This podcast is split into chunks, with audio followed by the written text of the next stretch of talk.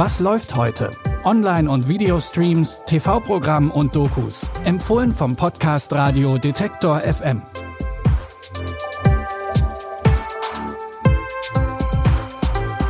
Hallo zusammen, es ist Freitag, der 30. Juni. Schön, dass ihr wieder dabei seid. Für Fans einer Serie ist es ja meistens eine schlechte Nachricht, wenn die letzte Staffel ihrer Lieblingsserie angekündigt wird. Aber man kann es ja auch positiv sehen, ihr habt die letzte Staffel noch vor euch, so wie bei unserem ersten Tipp. Die vierte Staffel von Tom Clancy's Jack Ryan wird auch die letzte sein. Klar, dass Prime Video für das Serienfinale noch einmal eine Schippe drauflegen will. In der Serie spielt John Krasinski den CIA-Agenten Jack Ryan. Der muss jetzt als neuer stellvertretender Direktor der CIA gegen Korruption vorgehen. In einer verdeckten Operation beobachtet er, wie sich ein Drogenkartell immer weiter an eine Terrororganisation annähert. Doch dahinter steckt noch mehr. Er deckt eine Verschwörung auf, die ganz weit in das System hineinragt. Die Korruption reicht weit über die CIA hinaus. Hey, Kumpel. Sag Hallo. Ich dachte, wir könnten etwas Hilfe gebrauchen. Wünsch mir Glück. Viel Glück.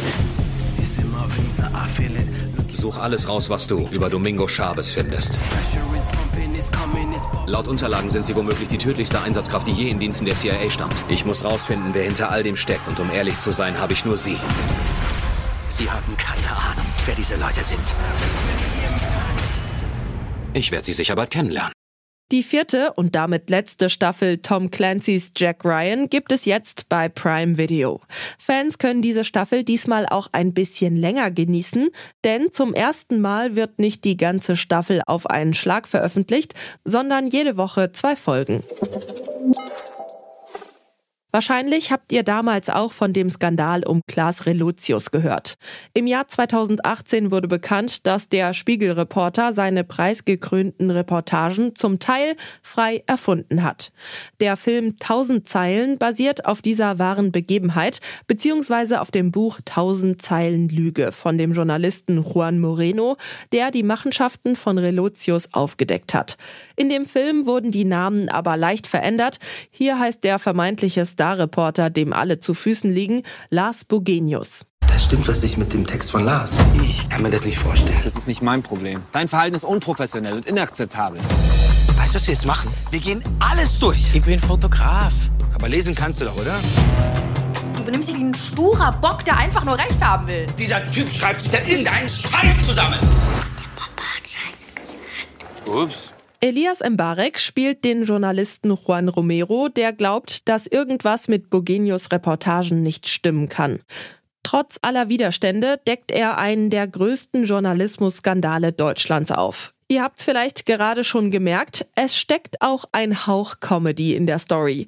Liegt wohl auch daran, dass Michael Bulli Herbig den Film produziert hat. Tausend Zeilen findet ihr ab heute bei Wow. In unserem letzten Tipp widmen wir uns dem Sport.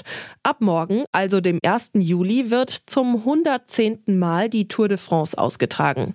Zu diesem Anlass zeigt die ARD in der Doku-Reihe Mythos Tour de France die Ursprünge und die Geschichte des größten Straßenradrennens der Welt. 1910 hat die Tour de France erstmals Fahrer in die Pyrenäen geschickt. Damals noch ohne Gangschaltung und auf Schotterpisten. Seitdem hat sich viel getan und die Tour de France hat die ein oder andere unglaubliche Geschichte geschrieben. Sieben Minuten Vorsprung. So etwas hat es bei der Tour in den letzten Jahren nie gegeben. Tour macht ihn Helden. Anfahren ist erster innerhalb Höhe. The tour is, is monumental. Die Doping-Skandale werfen immer weitere Schatten. Letzten Kilometern. Also das Leiden ist hart, aber das Ankommen ist schön. In der Geschichte der Tour de France gibt es nicht nur Erfolgsgeschichten, sondern auch viele Skandale. Die Doku-Reihe blickt deshalb auch kritisch auf den Sport und stellt unangenehme Fragen. Zum Beispiel, ob der Sport in dieser Form überhaupt noch zeitgemäß ist.